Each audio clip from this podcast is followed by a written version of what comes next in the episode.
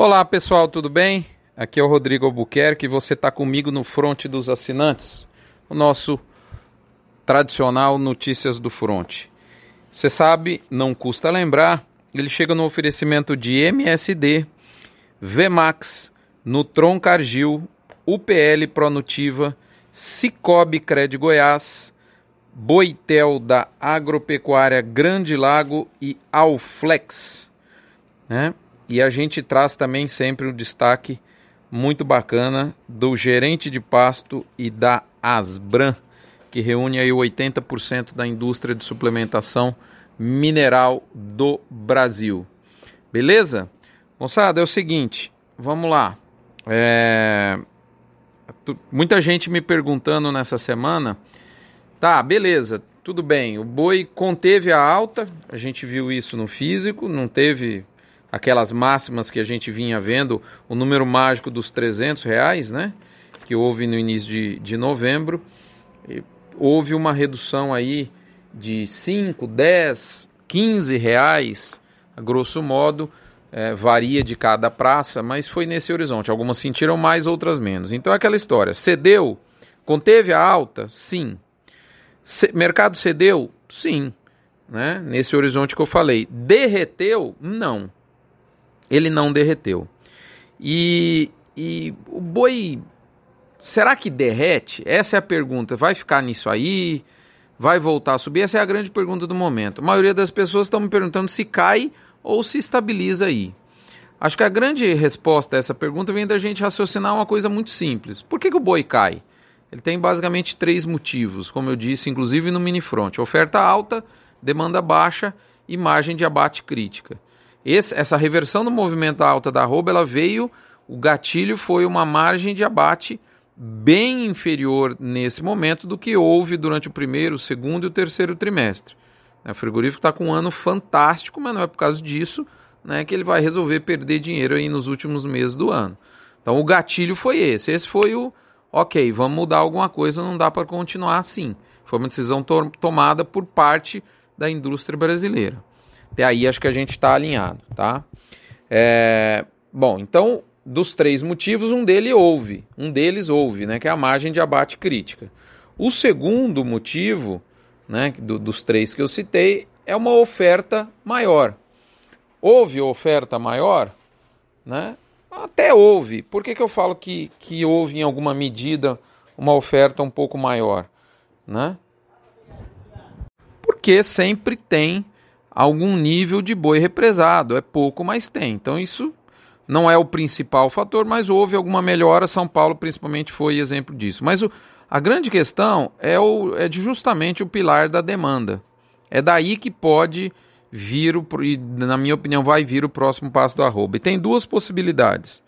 Né? Primeira delas, vamos entender com relação à demanda. O que, que tem de mudança da demanda no curto prazo?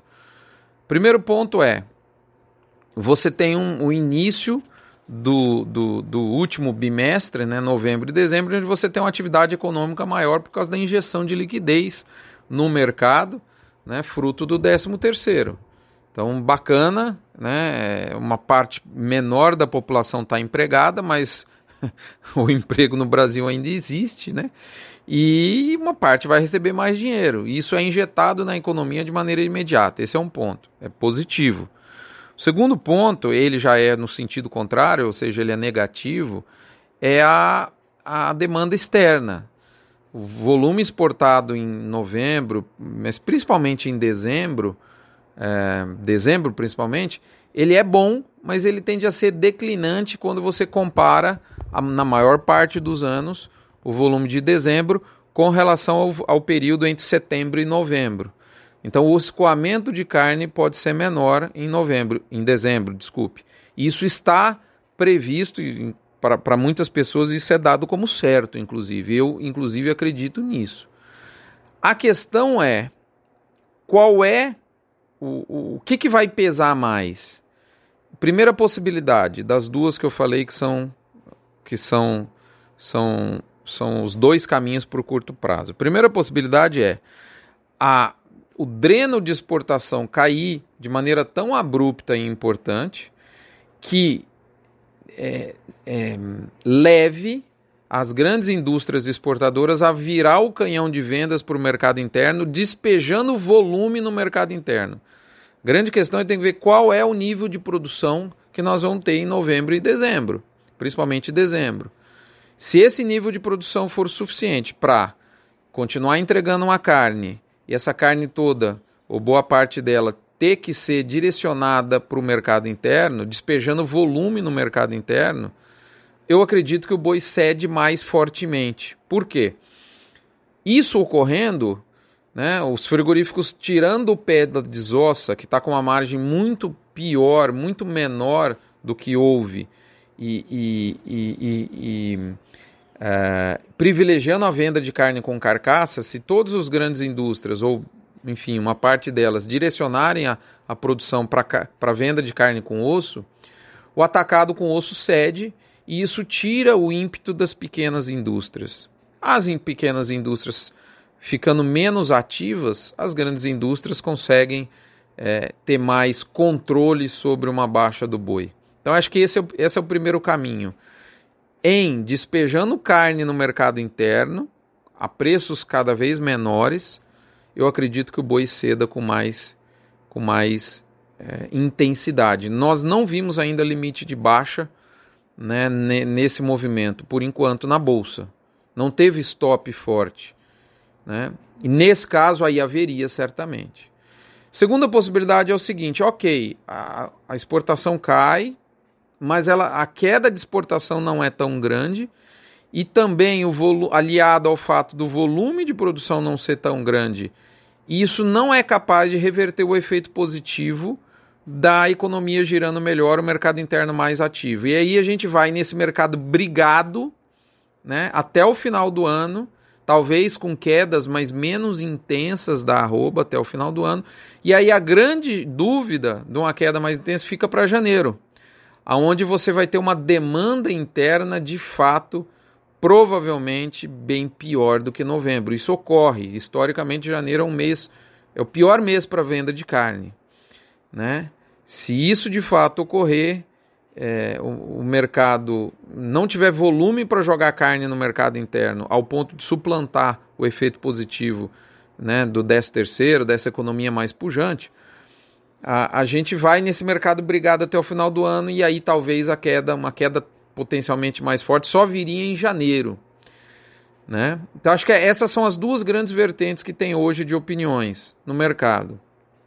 É, eu não tenho dúvida que o fiel da balança vai ser a exportação. As, as notícias vindas da China são muito ruins, são muito negativas, são muito pessimistas nesse momento. Eu tendo a acreditar que se essas notícias não forem fakes, se elas se confirmarem, é possível de haver uma queda mais intensa antes do final do ano.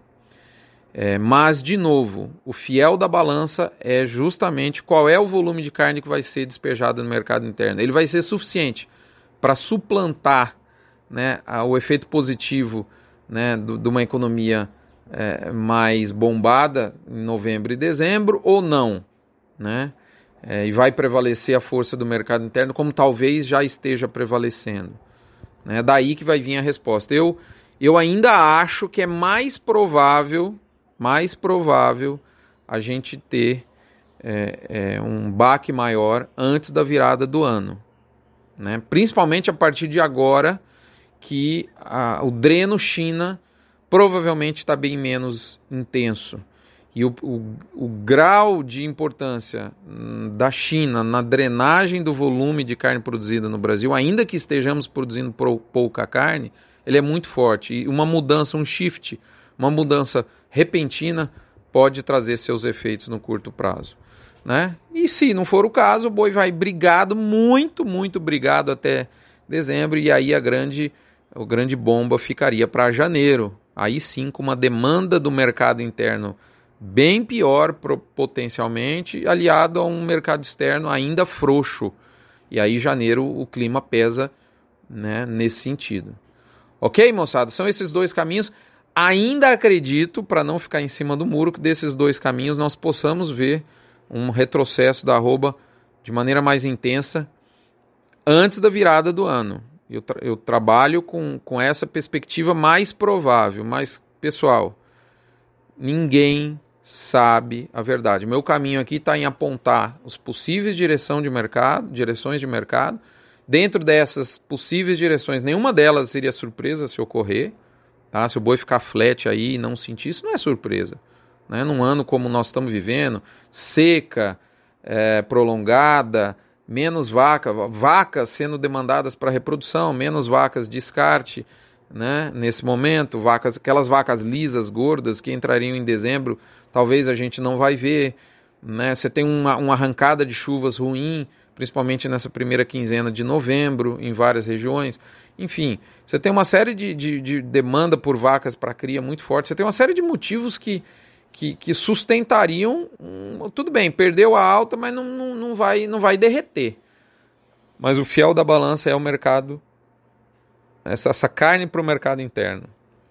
Eu ainda acho que a maior probabilidade disso ocorrer, porque isso agrada grandes indústrias que querem, de alguma medida, dar uma destabilizada nas menores. Você vê, é um momento de fragilidade para as menores. Isso é bom para ganhar market share das grandes indústrias. E isso tem um peso. Gente, é isso. Espero ter, ter dado um pouco de luz. Vamos, olho atento no mercado. Obrigado pela atenção. Um abraço para vocês. Até a próxima semana. É sempre um prazer estar aqui compartilhando essas informações num oferecimento do Hospital de Amor. A quem eu lembro da campanha do agro contra o câncer, doando um real por cabeça batida, você não esvazia seu bolso, não faz diferença para você, mas faz toda a diferença para quem está precisando de chance de cura e esperança. Um abraço, até a próxima.